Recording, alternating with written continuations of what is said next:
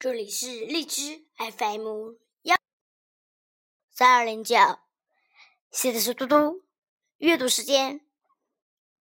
今天我要阅读的是成语故事“七纵七擒”。七纵七擒这个成语的意思是，人们用“七纵七擒”这个成语。来表示正确运用策略，使对方心悦诚服。这个成语来源于《三国志·诸葛亮传》。费松之助引汉晋春秋，纵使征战，七纵七擒，而量有疑惑，惑止不去。公元二百二十五年，蜀汉丞相诸葛亮为了巩固后方，率领军队南征。正当大国高城准备撤兵的时候，南方彝族的首领孟获纠集了被打败的散兵来袭击蜀军。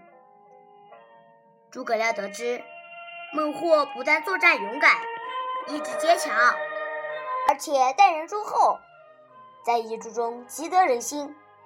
就是汉族人也有不少人钦佩他，因此决定把他争取过来。孟获虽然勇敢，但不善于用兵。第一次上阵，见蜀兵败退下去，就以为蜀兵不敌自己，不顾一切的追上去，结果闯进埋伏圈被擒。孟获认定自己要被诸葛亮处死。因此，对自己说：“死也要死得像一个好汉，不能丢人。”不料诸葛亮亲自给他松绑，好言劝他归顺。孟获不服这次失败，傲慢的加以拒绝。诸葛亮也不勉强他，而是陪他观看已经布置过的军营，然后特意问他：“你看这军营布置的怎么样？”孟获观看的很仔细，他发现军营里都是些老弱残兵，便直率地说：“我以前不知道你们虚实，给你赢了一次，现在看了你们的军营，如果就是这样子，要赢你并不难。”诸葛亮也不做解释，笑了笑就放孟获回去。他料定孟获今晚准来偷营，当即布置好埋伏。孟获回去后，得意洋洋地对手下人说：“蜀军都是些老弱残兵，军营的布置情况也已经看清楚，没有什么了不起的。今夜三更去劫营，定能逮住诸葛亮。”当天夜里。孟获挑选了五百名刀斧手，悄悄地摸进蜀军大营，什么阻挡也没有。孟获暗暗高兴，以为成功在即。不料蜀军伏兵四起，孟获又被擒住。孟获接连被擒，再也不敢鲁莽行事了。他带领所有人马退到泸水南岸，只守不攻。蜀兵到了泸水，没有船不能过去，天气又热，困难重重。诸葛亮下令造了一些木筏子和竹筏子，一面派少量士兵假装渡河，但一到河心碰到对岸射来的箭，立即退回来，随后再去渡河，一面将大军分成两路，绕到上游和下游的狭窄处。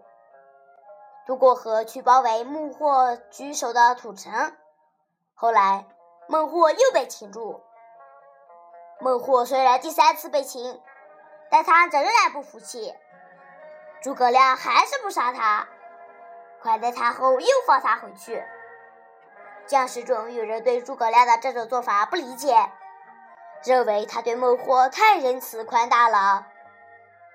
诸葛亮向大家解释说。我军要彻底平定南方，必须重用孟获这样的人。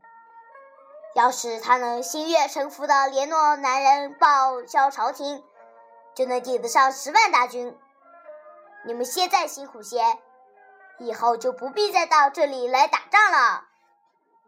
孟获这次被请又释放后，下决心不再和蜀军作战。但一时间长，营里快断粮了。他派人向诸葛亮借粮，诸葛亮同意了。但要孟获亲自出来，与蜀军大将一对一比武。孟获接连打败了几名蜀将，但刚到大队粮食旁，被绊马索绊倒被擒。蜀将当即传达诸葛亮的命令，让孟获回去，并把粮食搬走。